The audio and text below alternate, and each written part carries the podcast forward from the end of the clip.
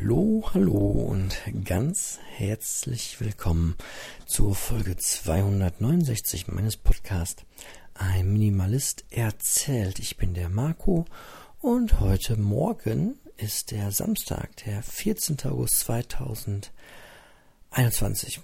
Wollte 31 sagen, aber das ist noch ein bisschen hin. Ja, es ist ähm, 6.42 Uhr. Ich bin ähm, früh aufgestanden was auch schon ähm, das Einsteigerthema für heute ist. Denn in den letzten zwei, drei Tagen bin ich ähm, morgens absichtlich ein bisschen früher aufgestanden als sonst, um ähm, anders in den Tag hinein zu starten, nämlich mit ähm, Ordnung machen und ähm, äh, sauber machen bzw. putzen. Klingt ein bisschen ähm, seltsam, hat aber einen ganz tollen Effekt auf mich, ähm, wenn ich morgens ein bisschen früher aufstehe, habe ich A noch mal ein bisschen mehr ähm, Zeit und Ruhe, aber darum geht es gar nicht, sondern es geht darum, dass ich ähm, mir die Gewohnheit aufbauen möchte, morgens, bevor es dann irgendwie in den Tag geht, ähm, in der Wohnung ein bisschen ähm, zu putzen, ähm, was äh, einfach total äh, gut tut, habe ich für mich festgestellt. Ähm, ich habe früher ähm, das als irgendwie als notwendiges Übel betrachtet, was wahrscheinlich die meisten so tun werden. Ne? Wohnung putzen. Also es äh, gibt ja ne, die Möglichkeit, entweder man putzt äh, andauernd so gefühlt. Oder man putzt halt gezielt, bevor Besuch kommt. Aber ja, ähm, ich persönlich mag es eigentlich eher so den Gedanken, dass ähm, immer so eine Grundordnung und Grundsauberkeit herrscht. Ähm, habe da aber noch keinen so richtigen Weg hingefunden bisher und probiere es jetzt mal aus mit dem einfach ein bisschen früher aufstehen und ähm, ja, zwischendurch, wenn Zeit ist, einfach putzen. Ähm, und das Ganze aber über eine ja, Änderung meiner Einstellung.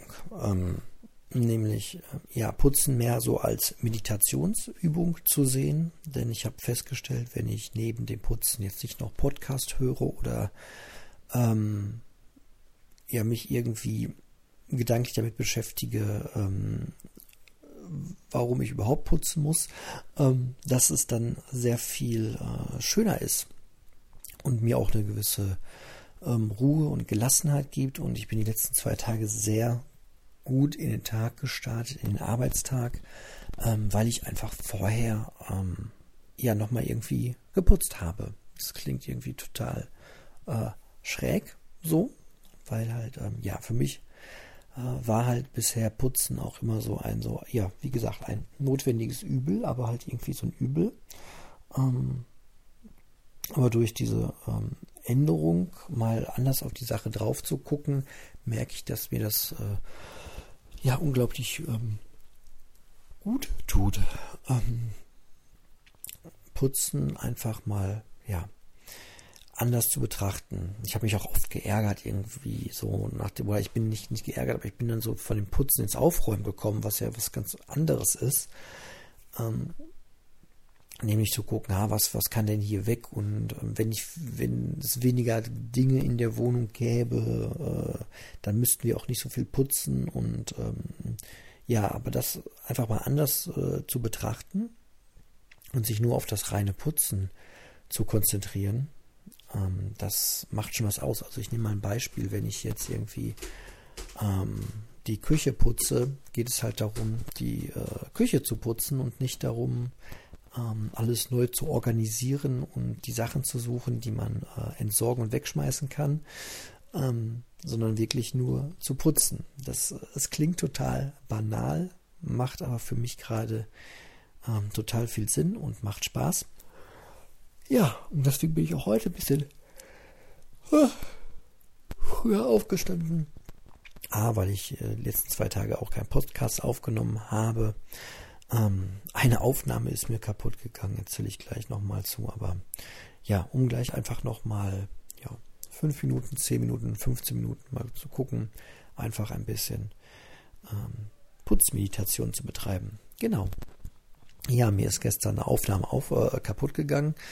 Ich wollte euch, ähm, ja, hab, hab gepodcastet und wollte nebenbei, während ich podcaste, ähm, mal euch erzählen von einem Hörbuch, das ich gerade höre.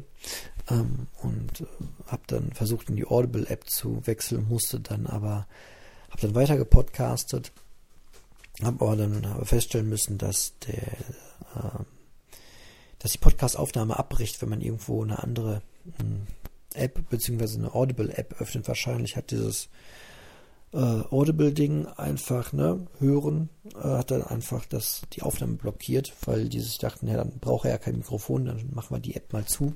Hm, bisschen ärgerlich, aber naja, so ist das halt. Genau.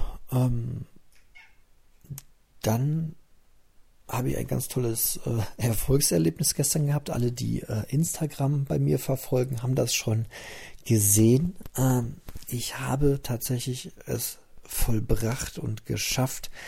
Ich habe mein MacBook Air 2011 repariert. Ähm, ich habe es geschafft, die Tastatur auszutauschen. Das klingt auch erstmal irgendwie banal.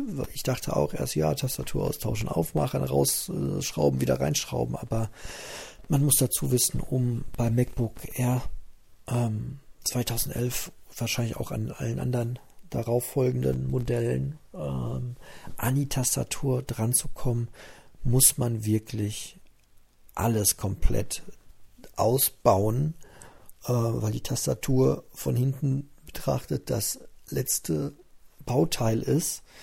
Ähm, also man muss natürlich den Akku und das Logic Board und den Speicher und die ähm, die IO-Platte und ähm, ja, wer da mehr Bock drauf hat, mal herauszufinden, wie komplex das ist, der darf sich gerne mal, der darf das mal äh, bei YouTube nachschlagen und sich mal die Anleitung anschauen.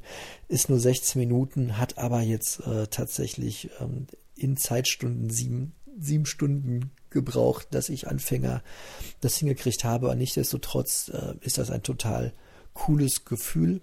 Ähm, hat ja vorher schon erzählt, dass ich mir auch noch die falsche Tastatur bestellt hatte, ähm, die wieder zurückgeschickt habe. Das ja, hat alles ein bisschen verzögert, aber ähm, jetzt mit der richtigen Tastatur hat alles wunderbar auch äh, geklappt. Ähm, genau, einzige, also ich bleib dabei, ich äh, weiß, wie Apple funktioniert und ich weiß, dass sie es nicht wollen, aber trotzdem ähm, darf man ja auch Wünsche und Träume haben. Und ähm, ich würde mir einfach äh, wünschen, dass Apple äh, eines Tages ähm, auch noch irgendwie erkennt, dass äh, Reparatur, gerade im Sinne von Nachhaltigkeit und äh, CO2-Abdruck und so weiter, dass die das Thema auch mal irgendwann für sich äh, entdecken, weil es einfach auch wahrscheinlich in Zukunft viel wichtiger sein wird, äh, Dinge reparierbar wieder zu machen und ähm, ja, also grundsätzlich die so ein MacBook Air ist reparierbar. So, man kann das aufmachen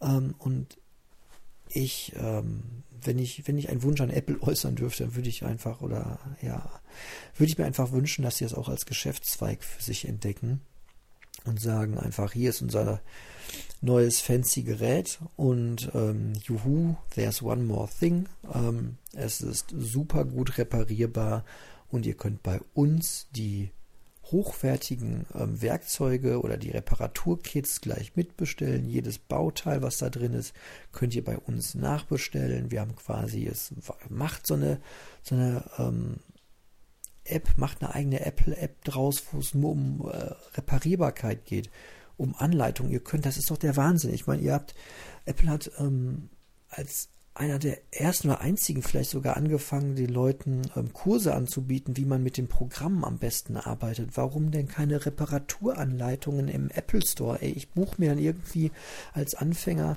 ähm, ja ein Seminar bei Apple und lerne, wie ich die Geräte reparieren kann. Und katsching wird wieder Geld gemacht und ich und sie können diesen ganzen ähm, Markt abgreifen, der eh da ist. Also iFixit und Co. machen es eh so, sie bieten ähm, uns Konsumenten Ersatzteile an und Reparaturanleitungen und Werkzeug.